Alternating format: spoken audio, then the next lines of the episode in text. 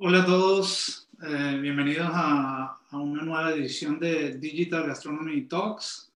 Em, hoy el tema de hoy va a ser Big Data en restaurantes, eh, cómo convertir datos en beneficios. Esta es la, la, segunda edición de esta nueva línea de contenidos que estamos eh, lanzando desde, desde aquí, desde el LABE Digital Gastronomy Lab. nosotros somos un un Living Lab eh, enfocado en la digitalización del sector Oreca, eh, parte de BCC Innovation, que es un centro tecnológico sectorial en gastronomía, de hecho es el, primer centro tecnológico en gastronomía del mundo, parte del de Culinary Center.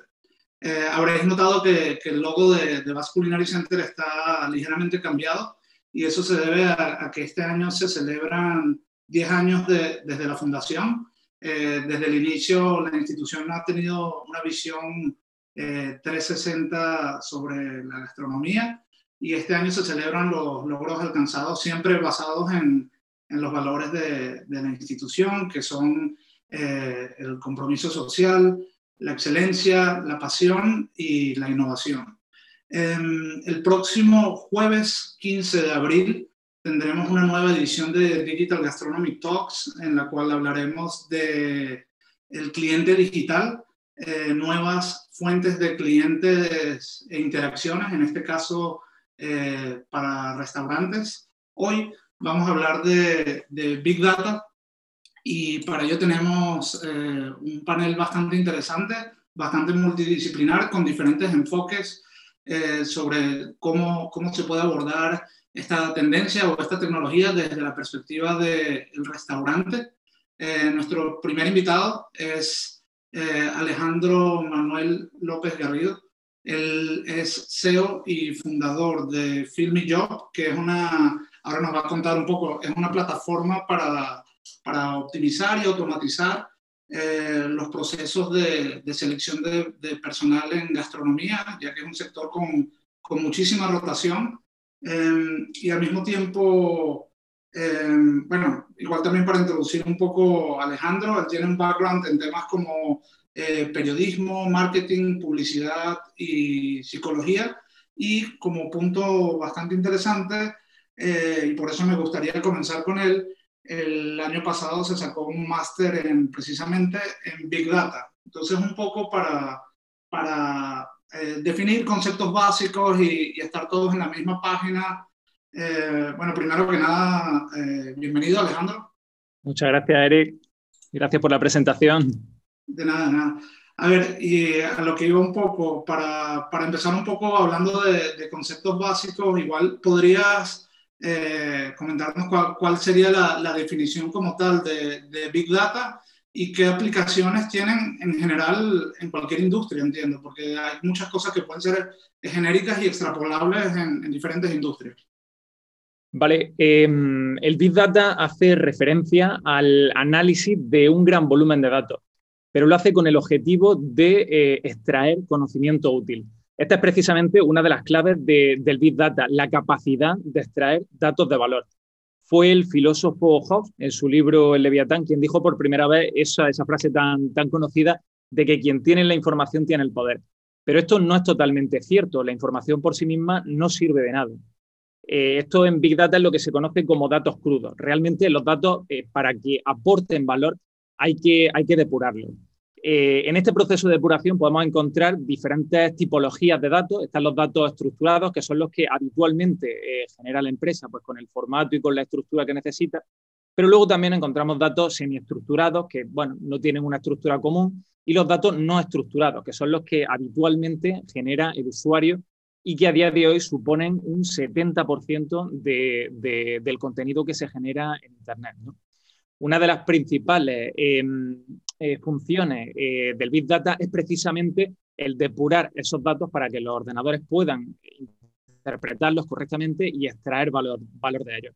Lo que decía, eh, realmente no es la información la que, la que da el poder, sino, sino el conocimiento útil. Y esto es una ventaja competitiva que las empresas que utilizan el Big Data pues tienen frente a las que no están utilizando, a las que no están utilizando el Big Data.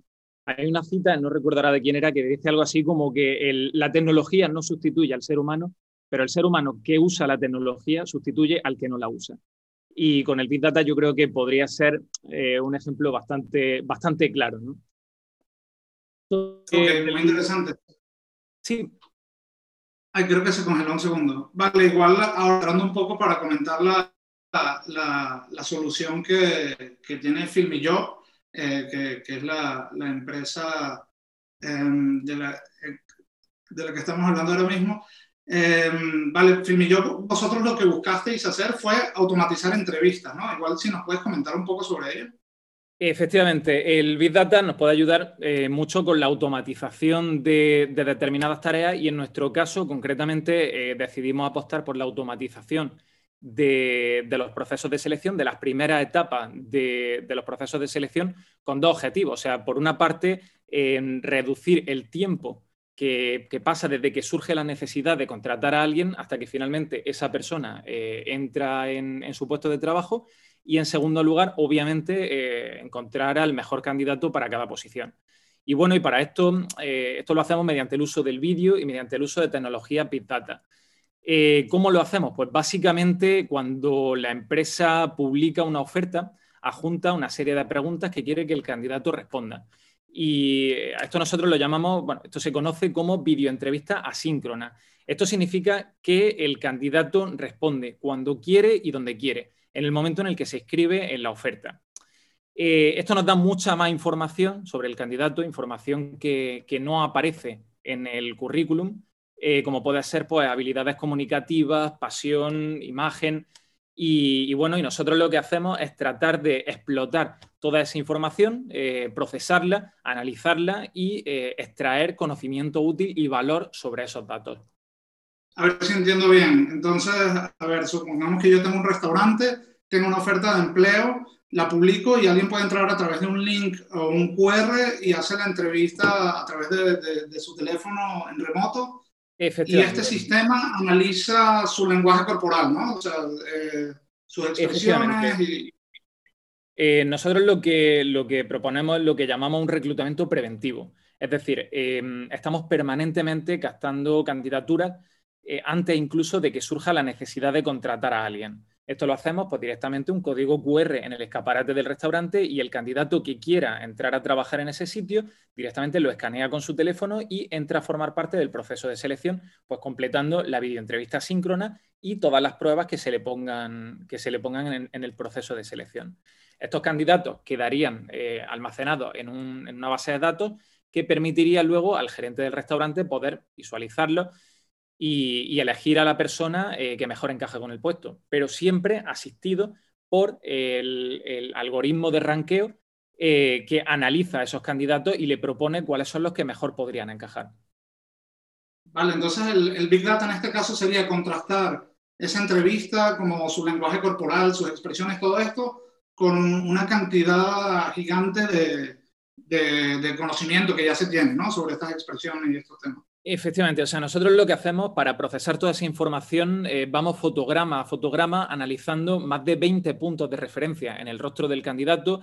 Eh, a esto hay que sumar también la transcripción de la locución eh, de cada respuesta, el análisis de las palabras clave dentro del texto, valoramos el número de palabras utilizadas, el número de pausas que hace el candidato, el número de sílabas, la duración del vídeo un gran volumen, un gran volumen de datos y esto se multiplica en la medida en la que eh, cada candidato eh, nos manda varias respuestas, porque son, son, varias preguntas las que se le hacen, y eh, también con el número de candidatos que se inscriben a una oferta, que en algunos casos pues, son miles de candidatos.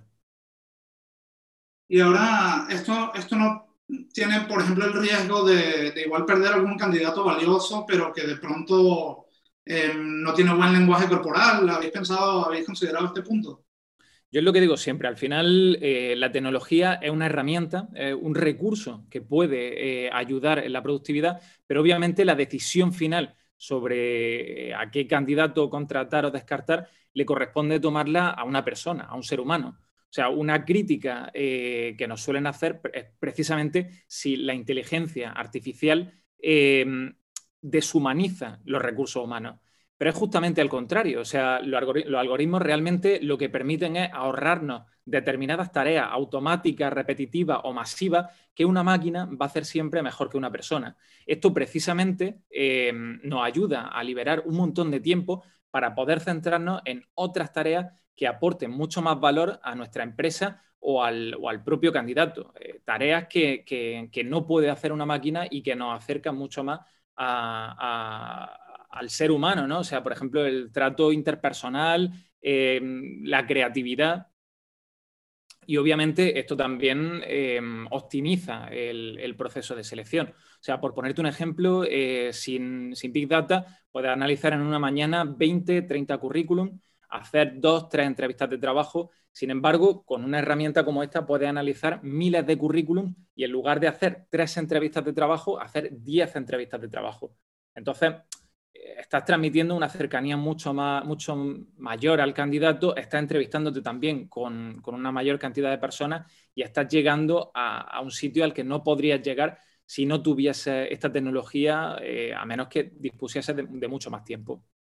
Vale, y aparte de, las entrevistas y el análisis del video como tal, eh, vuestro sistema también analiza, por ejemplo, eh, filtros en el currículum o este tipo de temas que se puedan configurar.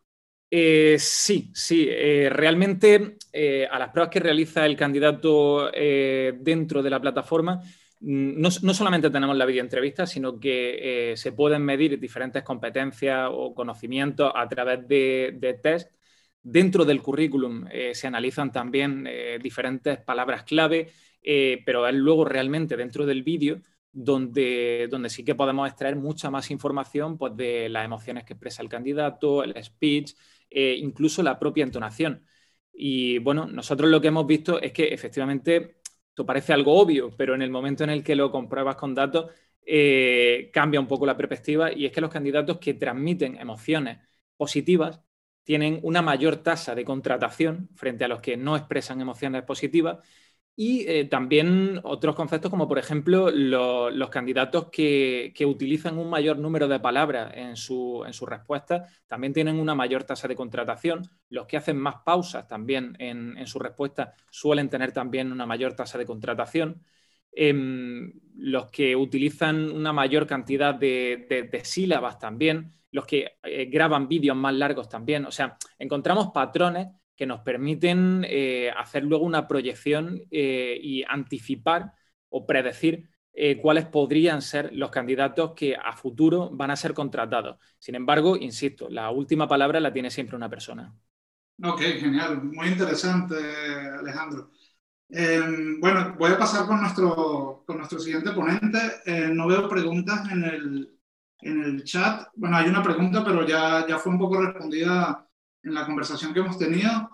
Eh, y nada, eh, un placer eh, tenerte por aquí. También comento que Alejandro pasó por nuestro programa de aceleración de, de, Culinary Action y estamos todavía, tenemos todavía algunos proyectos pendientes en conjunto. De hecho, estamos organizando aplicar esta tecnología diseñada para hacer entrevistas de trabajadores, para aplicarlas nosotros en el Digital Gastronomy Lab para hacer entrevistas a usuarios, para poder validar conceptos de, nuevas tecnologías y, nada, estaremos eh, compartiendo con vosotros apenas tengamos las primeras entrevistas preparadas.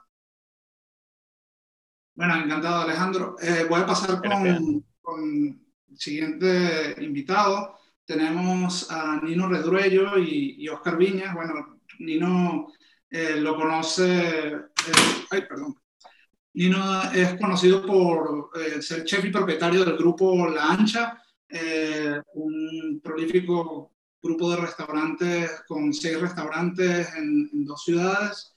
Em, y nada, recientemente, hace, hace algunos años, y ahora nos comentarán un poco sobre esto, incorporaron a, Oscar Viñas al equipo. Eh, él es el director de Business Intelligence, va a ser un poco el, el protagonista de esta conversación. Oscar ha sido eh, consultor para Deloitte e IBM, y, hoy nos viene a contar un poco eh, qué innovaciones están implementando en, temas de, gestión en su grupo de restaurantes, cómo están aplicando eh, Big Data y, también Business Intelligence y, diferentes temas de, de, este tipo. Eh, bueno, igual, Ninos, eh, si nos puedes contar un poco eh, cómo, por un lado, cómo has visto la, evolución, que tienes toda la vida en restaurantes, la evolución en temas de, gestión, de cómo, cómo han irrumpido todas estas tecnologías y cómo, cómo termináis fichando a una persona con un perfil como el de Oscar. Bueno, buenas tardes a todos. La verdad es que fue bastante rocambolesca la historia porque Oscar mm, es amigo mío desde pequeño y hace seis, siete años, seis años yo creo, em, él me decía, venía de otra área, como bien has dicho, y decía, yo creo que os puedo ayudar mucho y tal. Entonces, Santi, mi hermano y yo decíamos, oye, pero que Oscar, yo le decía a mi hermano, que Oscar dice que nos puede ayudar, pero es que no sé muy bien ni cómo. Eh, y al, fin, al final, por pesado, eh, le incorporamos en el equipo y sin, entender muy bien qué era ni el Big Data, ni Business Intelligence, ni de qué manera nos podía, nos podía ayudar. Eh, y él poquito a poquito fue intentando, eh, bueno, ahora os explicará él que cuando, cuando llegó no tenía datos de nada, todo estaba mal imputado, no había cruces de datos de ningún tipo y tuvo que estar mucho tiempo hasta que empezó a darnos unos ciertos resultados de, de, entender qué es lo que pasa en nuestra casa. Llevamos seis años apostando por Big Data y es una absoluta locura en, algo en el que cada vez estás más viciado, cada vez necesitas más datos, cada vez quieres más datos, es una cosa que te engancha eh, maravillosamente porque te das cuenta que antes de tener datos estabas a ciegas, nosotros realmente apostamos por Oscar porque venimos de una hostelería en la que mi padre, mi abuelo y mi bisabuelo, taberneros, eh, y mi hermano y yo en las tabernas de nuestras familias, luego pasadas a restaurantes, y cuando decidimos crecer, pues ya nos pasaban el número y ya no teníamos el conocimiento de lo que ocurría día a día en nuestras casas. Entonces, de repente, nos encontramos con un arma, que es este Big Data, de entender qué es lo que ocurre. Y ese qué es lo que ocurre lo desgranamos en varias familias, porque al principio ahora explicará Oscar de qué es lo que queríamos conseguir, qué datos, y lo desgranamos en datos de costes, de venta, de, de calidad y de, mm, y de clientes. Es decir, saber qué pasa con los clientes, saber qué pasa si estamos haciendo bien o no en torno a la calidad, saber nuestros gastos, saber nuestros costes, ¿no? Todo muy hilado por todos los lados y, y entonces empezamos a entender que cuando tenemos estos costes, que en seis años nos ha costado mucho y todavía yo creo que estamos en mitad de camino, eh, al principio nos pasaba de que llegábamos a una, hacemos nosotros informes semanal y mensual y luego trimestral. ¿no? En los semanales nosotros tenemos un informe que nos manda Oscar sobre, sobre todo la venta. Entonces, em, y luego la PNL, que es venta y coste. ¿no? Y cuando, cuando hacemos estos controles, al principio, los primeros años, decíamos, oye, nos salta que el food cost del pescado es alto. Pero claro, nos faltaba meter muchos datos para conseguir saber cuál era el, problema que tienes. Es decir, ahora eh, Oscar ya ha implementado, que ahora se explica, de qué manera en cuanto que algo cambia de un euro por encima o por debajo la compra de un producto, te salta una alarma y ya sabes que el de la lubina te la está colando y ya llamas al de la lubina y te dice, oye, que es que ha subido el precio. Pues o subes tú el precio o dejas de comprar la lubina, pero ya actúas en consecuencia. Antes íbamos a oscuras, es decir, cuando estaban mi padre y mi madre en el restaurante todo el día, ellos hacían la compra.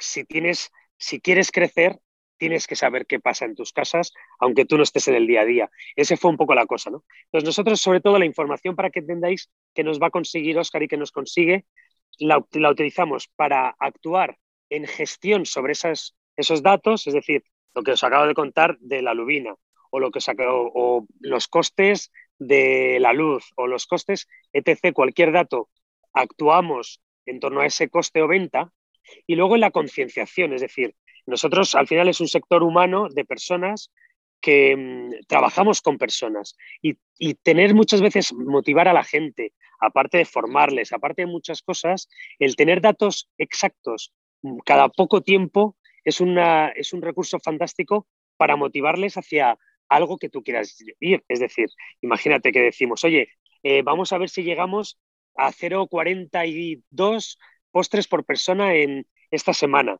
porque estamos, nos han subido, imagínate, te han subido el alquiler, el, coste, se ha subido todos los precios de todo, tienes que subir un poquito el ticket medio, vamos a intentar subir el, el, eh, vino por persona, eh, las botellas por persona de vino y los postres. Y tú tienes muchos datos que intentas concienciar a tu equipo en torno a algo que semana a semana tienen esos datos. Y es maravilloso para poder crecer y que la gente esté enchufada. Uno de los problemas en la hostelería clásica es que, como no tenemos datos de nada, es la motivación es complicadísima. En el momento en el que, en el momento en el que em, intentas eh, motivar a la gente, un camarero, un cocinero lo hace bien por sus propios principios. Pero, ¿cómo se miden esos principios? O sea, ¿cómo se mide que alguien lo ha hecho bien o no lo ha hecho bien? Ahí está la parte de calidad, la parte de clientes. Sacamos datos de todo e intentamos que todos los clientes, que todos los empleados tengan datos semanal, semana a semana, con unos proyectos a corto, medio y largo plazo para estar súper concienciados en algo que nosotros definimos. ¿Vale? Y Oscar, yo creo que podía explicar, Oscar, un poco cómo llegó y qué ha ido implementando y cómo lo ha hecho, porque, claro, eh, yo entiendo que todo el mundo no puede tener un Oscar, una persona que viene del Big Data en su empresa, pero yo supongo que hay muchas empresas que hacen y te implementan lo que Oscar nos ha hecho a nosotros. ¿Qué tal, Oscar? Eh, ¿nos, ¿Nos escuchas bien? ¿Cómo estáis? Encantado. No sé si me veis bien. Vale, muy bien. Pues Nino, Nino nos ha contado pues, lo que son las, las aplicaciones prácticas llevadas al día a día de, poder contar con información para la toma de decisiones, ¿vale? Que es, que es muy importante. Yo os voy a contar la experiencia de lo que he vivido muy, muy rápidamente, por no, por no extenderme, de lo que he vivido. Es decir, bueno, una persona con un, con un perfil puramente tecnológico, como, como es el mío, me incorporo porque realmente, bueno, yo con Nino, más allá de tener una, una relación de amistad, eh, yo veo que hay una necesidad real, ¿no? Y yo creo que puede converger los, los, caminos. Entonces, yo en el momento en el que me incorporo, veo que hay muchísimo dato que se va dejando atrás, que se va acumulando, del cual no se está sacando ningún partido, ¿vale? Pues toda la venta que se está registrando en cada uno de los sistemas de facturación, todos los, toda la información que está cayendo en los, en los sistemas de gestión, donde, donde el personal administrativo de cada uno de los restaurantes está imputando albaranes. Eh, y, luego toda una, eso es información que se estaba recopilando pero que no se estaba utilizando, ¿vale? Ahí hay un, un, análisis forense brutal por, por, realizar. Y luego había muchísima información en torno a lo que es el, el, día a día del restaurante que no se estaba o no se estaban poniendo los medios adecuados para poder captarla, ¿vale? Recopilar esos datos, sobre todo lo que comentaban de clientes, de calidad, que al final es, es una información pues muy poco estructurada, ¿vale? Y que tienes que pues, poner tú los medios como empresa para ver cómo puedes obtener, captar esa información y luego cruzarla con todo tu mundo, ¿no? Para tomar decisiones. Entonces nos ponemos eh, pues manos a la obra, obviamente yo tengo el, know-how de cómo hacerlo, empiezo a integrar sistemas, empezamos, sobre todo son, eh, lo, primero es, son grandes proyectos de integración de datos, ¿vale?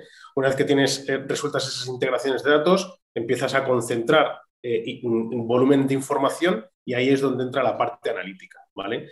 Entonces, bueno, pues nosotros, como decía Nino, una vez que hemos realizado todo ese proyecto, pues ya tenemos eh, capacidad de, poner, de poder tomar decisiones, establecidas alertas eh, con algoritmos que nos permiten detectar variaciones en el cambio de precio, que analizamos cómo ha fluctuado el, el precio de un determinado producto a lo largo del año y podemos intentar prever cómo va a fluctuar para optimizar cuáles van a ser nuestras compras.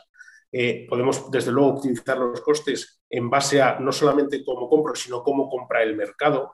Es decir, eh, una vez que apuestas por tener información, inviertes en tener esa información, ya sea con horas hombre propias o subcontratando empresas, como bien ha dicho Nino, cuentas eh, con, un, con, un, repositorio de información, ¿vale?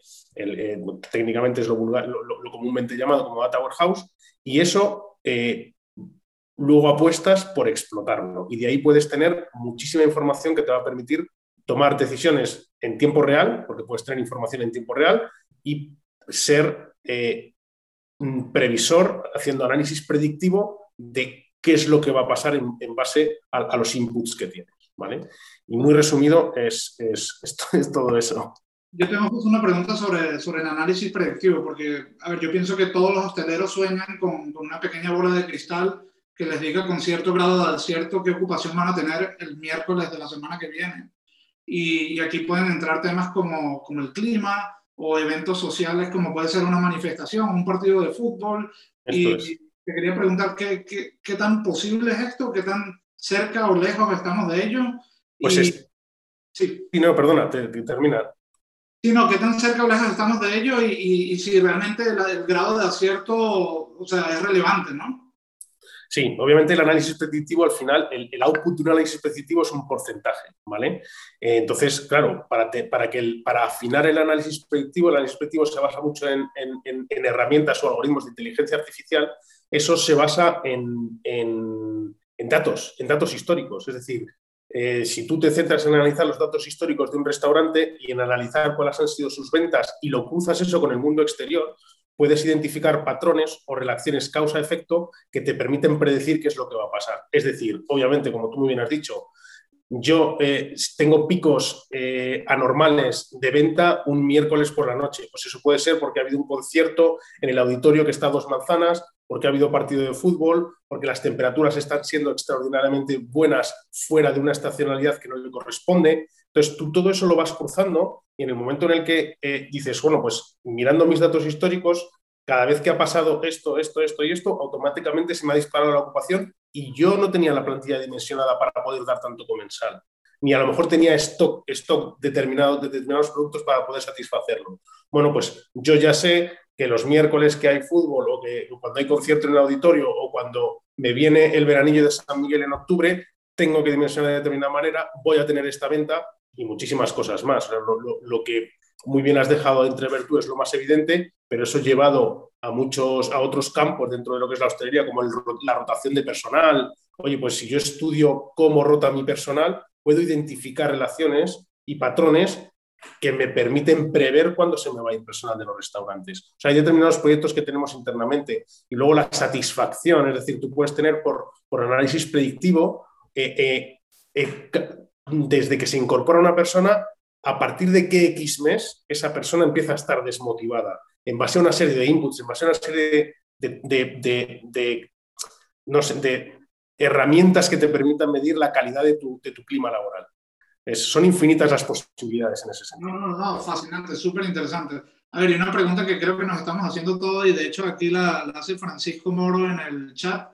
Eh, ¿Qué, ¿Qué, onda con 2020, con un año completamente e, excepcional? Eh, ¿cómo, ¿Cómo se manejan las predicciones en un caso como ese? Bueno, aquí, habida cuenta de que, como bien he dicho, las, las, informaciones se basan en datos históricos, no tenemos datos históricos de pandemia, con lo cual poco hemos podido analizar. Aquí, a ver, a nivel, esto ya es más a nivel económico. Obviamente nosotros nos dejamos ver por cómo hemos funcionado, eh, lo que nos han dejado en, 2020. Nosotros tenemos eh, o damos servicio tanto en Madrid como en Barcelona.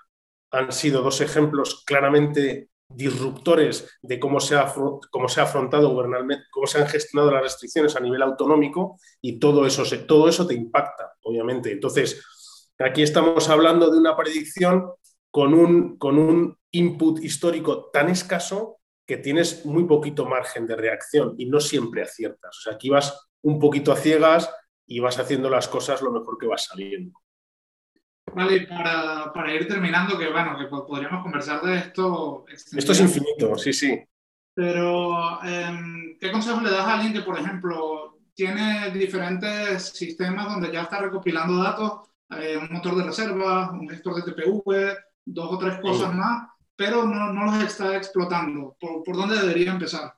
Pues yo creo que debería empezar por, eh, primero, identificar qué información quiere tener y extraer de cada uno de esos sistemas, ¿vale? Y una vez que tenga eso claro, debería buscar eh, o, o, decidir por apostar por incorporar, por incorporar una persona en plantilla que le pueda dar, eh, implementar internamente un proyecto que le resuelva esas integraciones, le saque esa información y a partir de ahí empezar a tomar decisiones o ponerse en manos de cualquier consultora tecnológica, que a día de hoy, por suerte, hay muchas y muy especializadas que te pueden eh, implementar el proyecto para que tú primero, pero para que tú puedas tener esa información. Pero lo más importante es que tú tengas claro qué quieres obtener. Es decir, yo tengo mi sistema de facturación, yo tengo mi sistema de gestión, yo tengo mi sistema de motor de reservas. Ahora mismo con todo el mundo del delivery también tengo mis agregadores. Eh, tengo mis, mis, mis, tickets y mis pedidos medios de, todo el mundo este. Entonces, ¿cómo, converge todo eso? ¿Cómo quiero yo fusionarlo? ¿Cómo quiero analizarlo? Porque el análisis de la hostelería tradicional diverge mucho y no tiene nada que ver con el análisis de lo que es el mundo del delivery, que es, un mundo más digital, es un cliente mucho más eh, eh, menos identificable. Eh, es, más, es más complejo y tienes que hacer un análisis completamente diferente del mundo del delivery que de la hostelería tradicional, basado en otros parámetros y en otros KPIs. ¿vale? Entonces, pero insisto, integrar, primero, saber qué datos quieres tener para poder llevar a cabo y definir cuál va a ser tu modelo de gestión, integrar y luego empezar a tomar decisiones y analizar. Genial. Oye, muchísimas gracias, Oscar. Nada, encantado. Encantado de tenerte por aquí, súper interesante todo, todo lo que nos has contado. Bueno, no, nuestro siguiente invitado es em, Alberto Pérez de La Dorian. Em, ¿Qué tal, Alberto? ¿Cómo estás? Hola, hola, ¿qué tal? Bueno, a ver, Alberto, él es Senior Sales and Partnership Manager eh, en La Dorian, tiene un background en dirección de empresas y recursos humanos.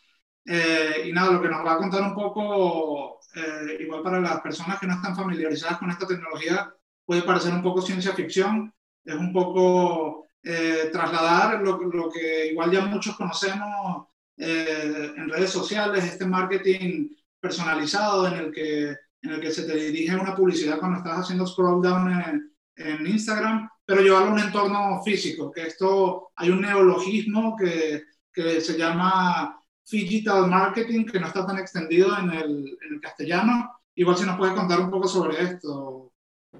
Bueno, Rich, eh, gracias eh, por, eh, darme la oportunidad de hablar de este tema tan, tan fantástico. Estaba escuchando a, los anteriores ponentes, realmente todo lo que comentaba Oscar es un poco también lo que analizamos nosotros, ¿de acuerdo?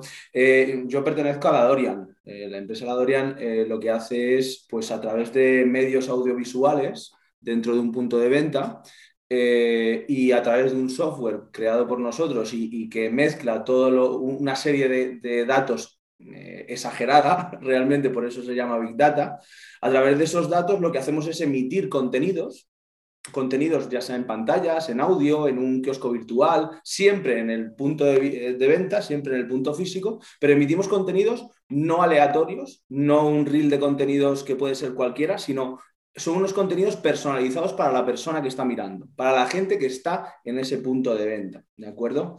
Entonces, claro, cuando los, los eh, contenidos eh, se personalizan, ese impacto es mucho mayor, ¿de acuerdo? Estamos de acuerdo en que si yo veo algo que me interesa en una pantalla cuando estoy en el punto físico porque me encantan las croquetas y el sistema ha identificado que las croquetas me encantan a mí, que soy una persona de 39 años, pues eh, van a tener un impacto. Pero en cambio, a mí no me gusta, no sé, eh, la carne, entonces si me ponen en una pantalla la carne, no me va a impactar, por lo tanto no va a tener un, un impacto real en la venta, en ese punto de venta. ¿no? Entonces, lo que nosotros hacemos es, definitivamente, es convertir los datos en incrementos de ventas, personalizando mensajes a cada persona. ¿De acuerdo?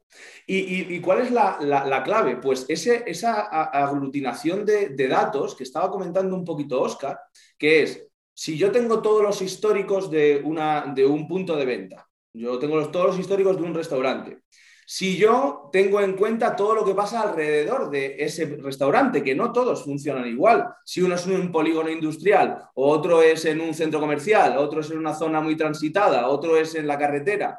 Eh, hoy el clima es lluvioso o hace, o hace calor.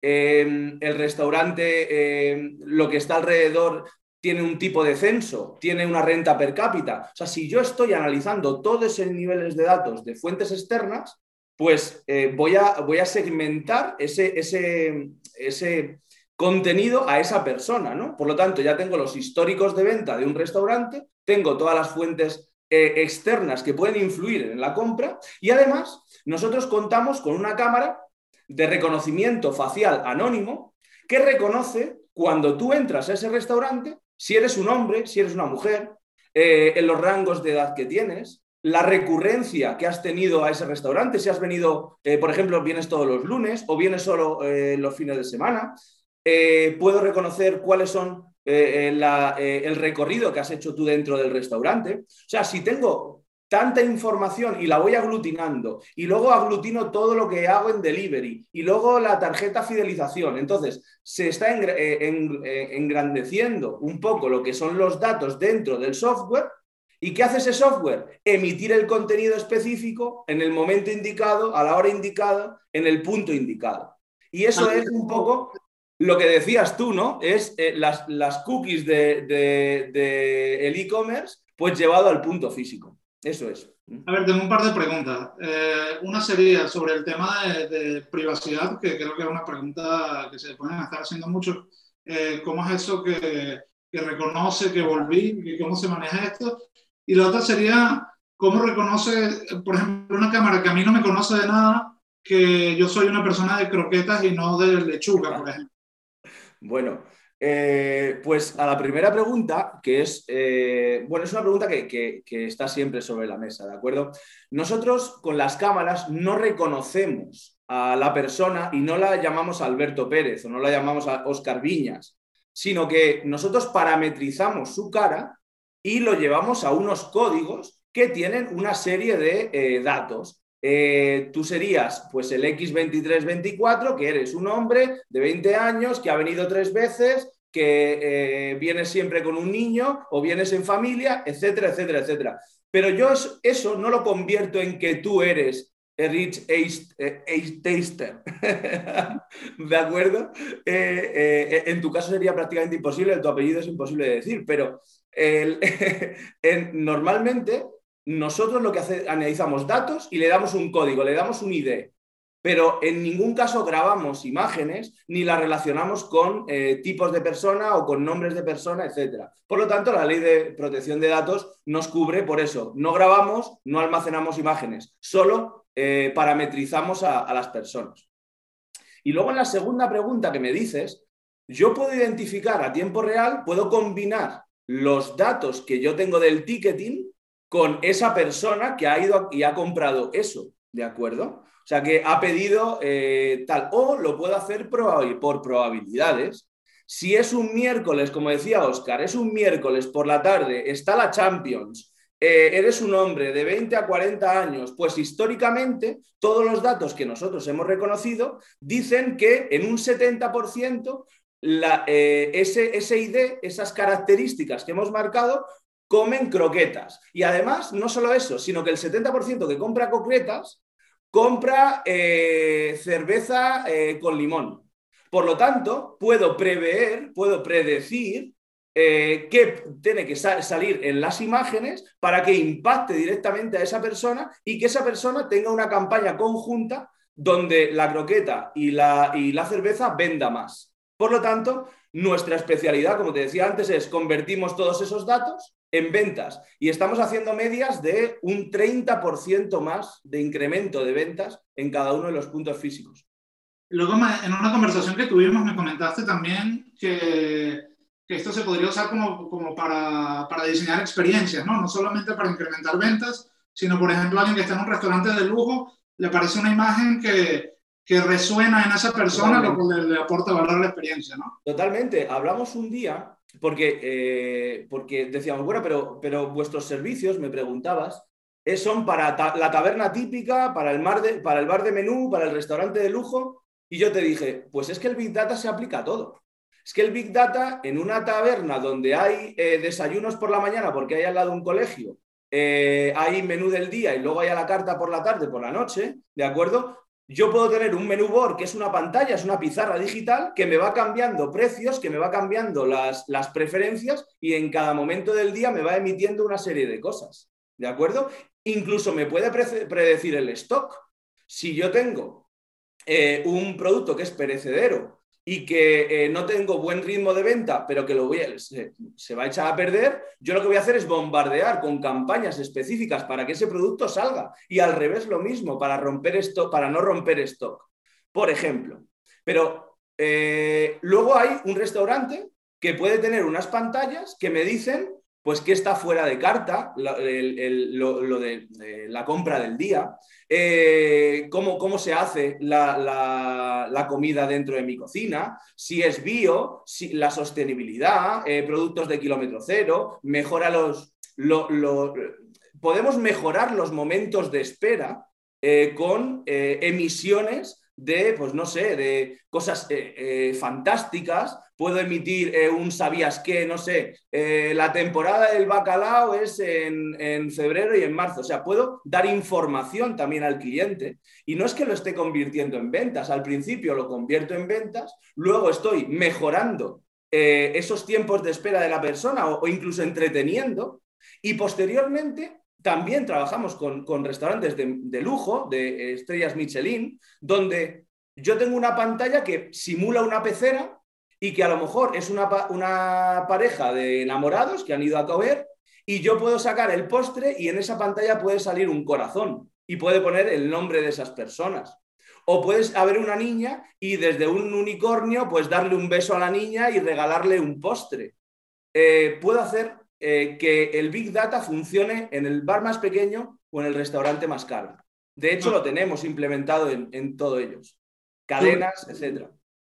A ver, y una última pregunta para ir cerrando. Eh, ¿Estos contenidos cómo se generan? ¿Quién los genera? ¿Los genera el restaurante? ¿Los generáis vosotros? Pues ahí hay, ahí hay un mix, ¿no? Nosotros, eh, nosotros nacemos hace ya varios años como gestores de contenido, como creadores de contenido. Lo que pasa es que nosotros eh, vimos el, mundo, eh, creadores de, contenido a nivel retail, a nivel eh, punto físico. Lo que nosotros vimos es que el, contenido tenía que tener una base científica. Si no, el contenido no dejaba de ser a lo largo del tiempo una publicidad estática. Por lo tanto, le teníamos que dar alma, le teníamos que dar vida, le teníamos que dar datos. Por lo tanto, esos contenidos los hemos los, gestionamos nosotros, los creamos nosotros, pero claro que sí, hay restaurantes que tienen contenidos fantásticos.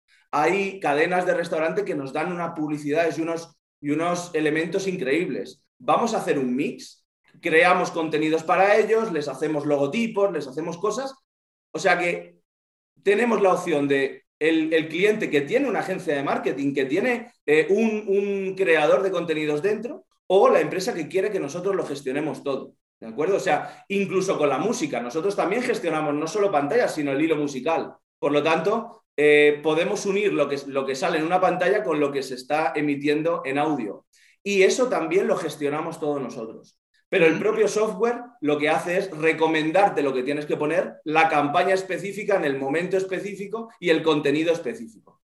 Ok, súper interesante. Ah, bueno, y una cosa que, que, igual no hemos comentado, esto también te, tú como hostelero al final del mes puedes tener un montón de métricas, ¿no? De, tiempos de ocupación, perfiles de personas. Yo tengo, yo tengo infinidad de métricas. Yo puedo tener eh, por minutos o por horas eh, qué tipo de personas viene, qué tipo de personas viene cuando llueve, qué tipo de personas viene cuando hay una oferta, qué tipo de personas vienen eh, o, o, cuando tengo el sitio lleno, o cuando lo voy a tener vacío, o cuando lo tengo a mitad, o cuando yo tengo tantas estadísticas que lo que hago es combinar esas estadísticas para tomar decisiones estratégicas, porque no olvidemos que si yo utilizo mi intuición o mi saber, eh, muchas veces pues tengo mucha más posibilidad de equivocación que una máquina que lo que me está recogiendo son estadísticas reales, datos reales. Y esos datos yo los analizo y tomo decisiones. Oye, el martes, antes decía Oscar, el martes voy a tener el partido de la Champions.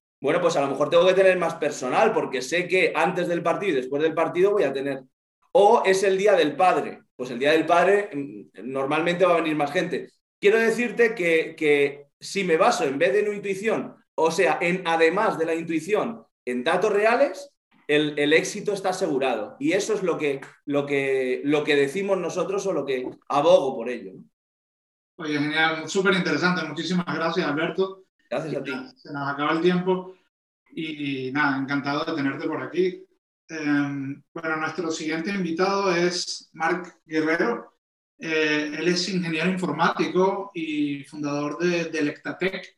es una empresa que, que, desde sus inicios ha, combinado eh, lo que es inteligencia artificial, big data y se han enfocado mucho en el sector food en general, eh, hostelería, gastronomía, industria Em, y nada, quería conversar con él hoy sobre todo sobre un producto que tienen que se llama Food Radar, que, bueno, igual ahora, ahora nos lo va a explicar. ¿Estás por ahí, Marc? ¿Me escuchas?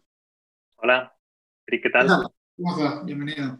Encantado, gracias por, por, invitarnos a todo el equipo de la B y aprovecho también para felicitar estos 10 años del VASC apasionantes y en este proyecto tan bonito. Gracias, gracias. A ver, cuéntanos un poco sobre Food Radar. ¿Qué es, eh, cómo consigue los datos, de dónde los saca y qué, qué, nos puede mostrar este, este radar de food?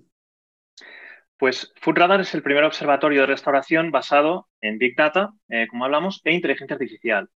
Eh, Food Radar lee millones de datos y los ordena. imaginad la ingente cantidad de datos que, de información que se ha estado generando, eh, sobre todo en Internet, durante las últimas décadas eh, en, el, en, el, tema de restauración. Foodradar los lee y los procesa pues como, como haría una persona, solo que, claro, mil veces más rápido y además no se olvida de nada. Eh, toda, esta, toda esta información em, nos, nos procura unos censos vivos y mediante este, este análisis ¿no? más cualitativo, esta cirugía del dato, pues nos permite saber cosas como, por ejemplo, eh, qué zonas se están activando mejor, sobre todo en estos momentos ¿no? en el que las restricciones van cambiando y además también van, van cambiando en función de cada zona y cada momento, qué tipologías de restaurantes y qué productos pues tienen mayor relevancia entre los comensales, eh, ver pues, eh, hábitos de consumo, formatos, cómo se comportan las restricciones horarias, y en definitiva, Radar lo que permite es entender el estado y el contexto de cada zona geográfica o de cada restaurante. Pues al final, como venimos diciendo, ¿no? para utilizar los datos en nuestro beneficio. ¿De, dónde exactamente sacan los datos? Entiendo que es un web scrapping, ¿no? O sea, rastrea un poco todo, todo el Internet, digamos.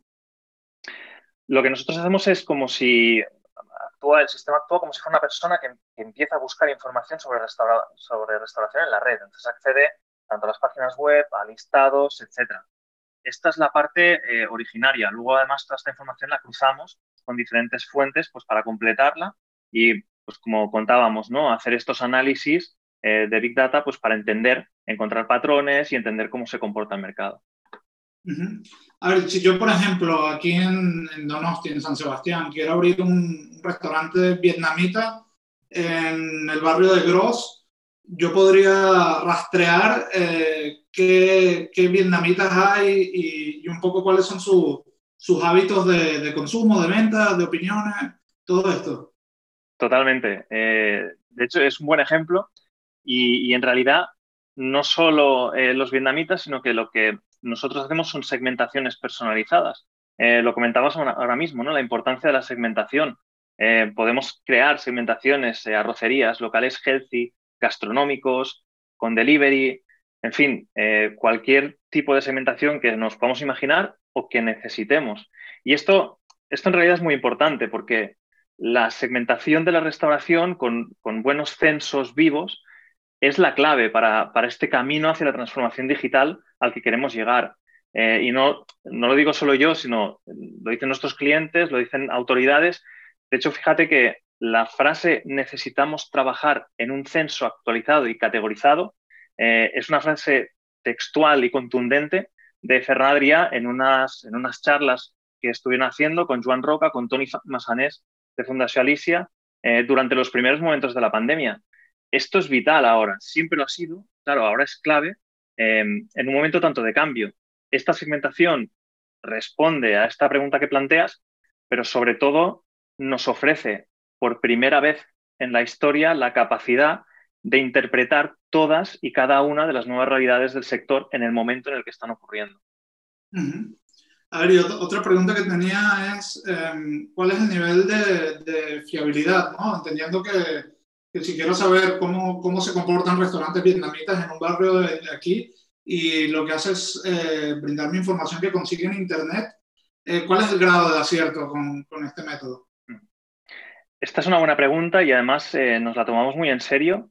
Em, lo voy a enfocar como de dos partes. Eh, por un lado, el tema de la fiabilidad, la clave y un poco nuestro secreto está en coger esta información de diferentes fuentes para contrastarlas. Lo que nosotros hacemos es entrenamos a los algoritmos de una forma supervisada, también contando con expertos de, la restauración y del sector, contamos dentro de la empresa con eh, lingüistas, pero también con expertas en gastronomía, en ciencias culinarias, que lo que hacen es eh, ayudar a que toda esta información se procese bien y evidentemente sea más fiable.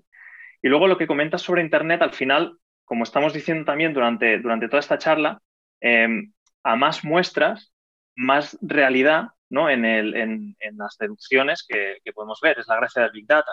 Eh, digamos que Internet es un poco el punto de partida para poder tener esta información que a nosotros en nuestro caso nos permite agilizar la implementación. Y no hace falta que vaya a un sitio para abrir el portátil y de repente ver todos estos datos ya aglutinados porque eh, los estamos cogiendo de, la red.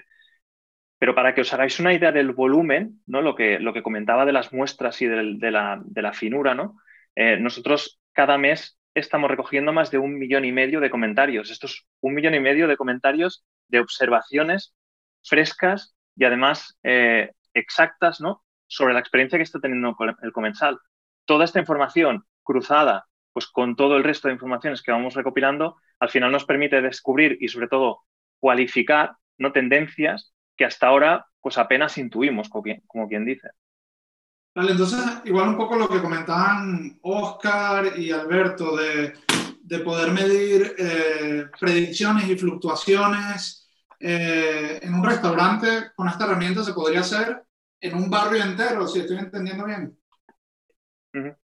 Efectivamente, eh, en un barrio entero, como decíamos, no solo por zona, sino también eh, algo que realmente es interesante como por segmentación, es decir, cómo se están comportando los que son igual que tú o los diferentes segmentos en una zona, cómo se están comportando. Por ejemplo, em, e, esta mañana he estado trasteando un poco con la herramienta, yo siempre cada día entro y miro un poco cómo, pues cada semana, ¿no? Cómo se está comportando el, mercado.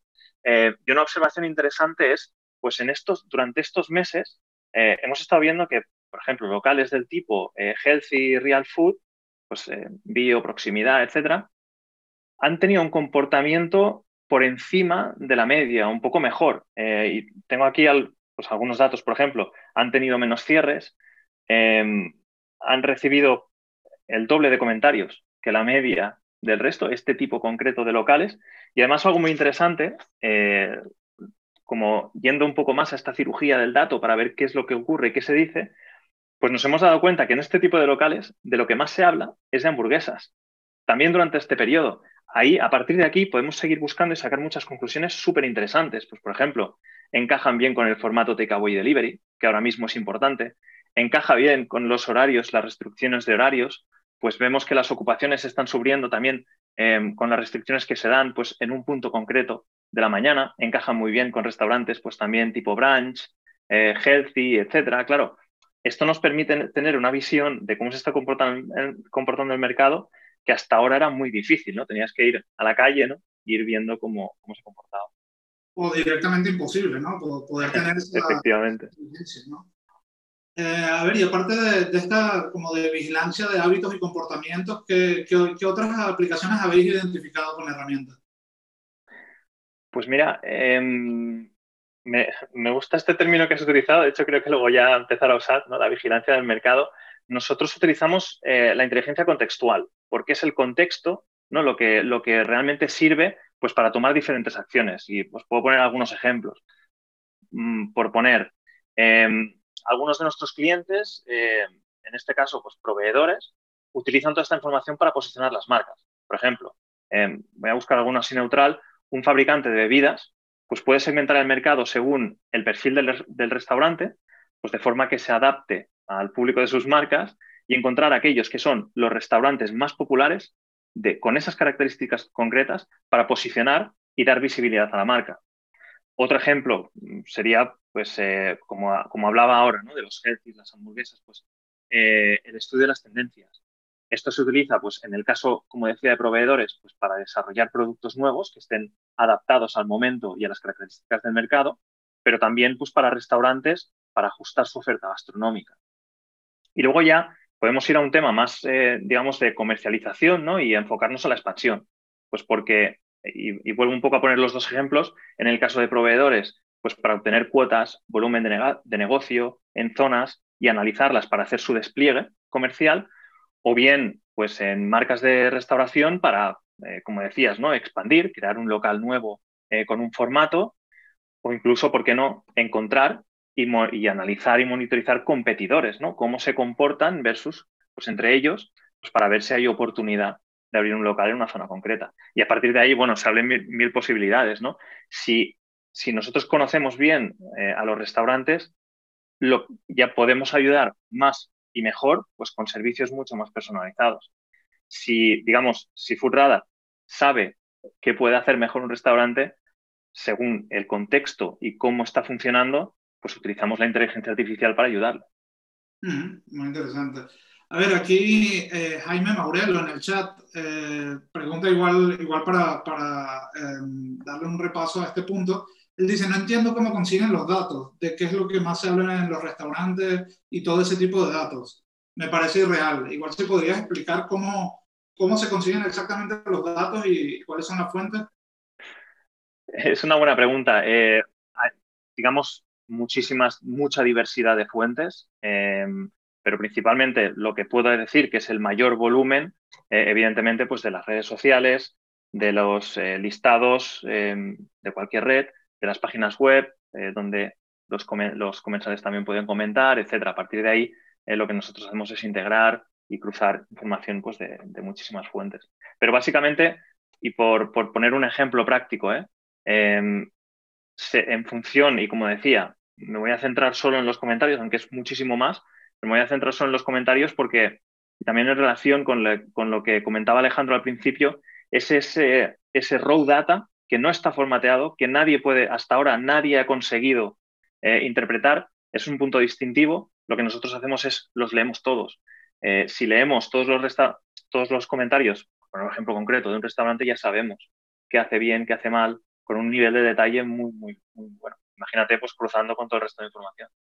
Vale, esos comentarios igual le, aplican inteligencia para saber qué dijo delicioso o no volveré y, identifica estos patrones, ¿no? Y los convierte en, esto es bueno y esto es malo, ¿no? Este tipo de, de Claro, e, en este sentido nosotros lo que hemos desarrollado es un motor eh, basado en inteligencia artificial que es capaz de leer y entender y sobre todo aprender del texto. Puede leer cualquier, cualquier tipo de texto. Eso es, es, una de las puntas ¿no? de, de lanza de nuestro, de nuestro sistema. Lo que hace es lee cualquier texto, entonces interpreta qué es lo que está ocurriendo, detecta platos nuevos, tendencia, como decía, hay, un, hay, un, hay una supervisión de expertos, eh, entidades de prestigio gastronómicas, que nos ayudáis, ¿no? Para que todo este conocimiento sea el mejor posible. Estamos creando, al fin y al cabo, un experto eh, gastronómico que sabe, y por poner un ejemplo ya más, más fino, ¿no? Sabe que si se está hablando, eh, si se dice frío y se está hablando de una paella, sabe que eso es malo. Si se dice frío y se está hablando de una cerveza, se sabe que es bueno. Esto forma también parte del contexto y es uno de los puntos fuertes de tener un sistema único que lo que es capaz es de entender, pues como haría un experto gastronómico, eh, las, de lo que se está comentando y cómo se comporta cada uno de las entidades del mercado. Súper interesante. Bueno, se, nos está acabando el tiempo, pero me, gustaría terminar con una, con una última pregunta que sería a ver, un, dueño de, taberna de toda la vida, o sea, como el, segmento más, eh, menos eh, que adapta tecnologías en, en, toda la cadena del canal Oreca. Em, ¿Cómo podría aplicar esta herramienta a un restaurante de ese perfil para su beneficio? esta es una de las, de las razones por las cuales em, nos, digamos, eh, la información existente en Internet es uno de los puntos fuertes de nuestro proyecto. ¿no? Hay otras, pero entre ellas este es un punto fuerte porque realmente eh, cualquier eh, usuario de cualquier restaurante no necesita eh, realizar una implementación o tener un conocimiento técnico para recopilar toda esta información, sino que desde el primer momento, solo digamos como con levantar el, el ordenador, pues ya puede tener esta información de, y pongo un ejemplo, pues en un local que ya, que ya, que ya existe, pues ver em, de qué se habla en los locales que son como él, en las tabernas top de la zona en la que está, pues descubrir eh, los locales, cuáles son aquellos locales top, qué se dice y, entender pues quiénes son, nada, en segundos. Al final, pues es un ejemplo, ¿no? Pero saber en qué brilla la competencia al final es oro para cualquier negocio. Eh, el secreto está pues en encontrarla y medirla pues lo más rápido posible. Genial. Bueno, Marc, muchísimas gracias. Eh, un placer haberte tenido por aquí. Eh, gracias a vosotros. Y nada, eh, por aquí saludos en los comentarios a todos. Y nada, esta ha sido nuestra segunda edición de Digital Gastronomy Talks. Eh, comparto de nuevo eh, los enlaces en el chat con, con los diferentes eh, enlaces a, a, los invitados que hemos tenido hoy, así como el link de inscripción a, a nuestro próximo evento, que será el día jueves 15.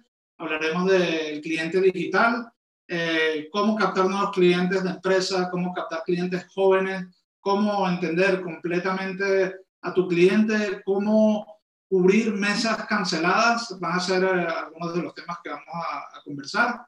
Y pues nada, encantado y los esperamos para la próxima. Saludos y adiós.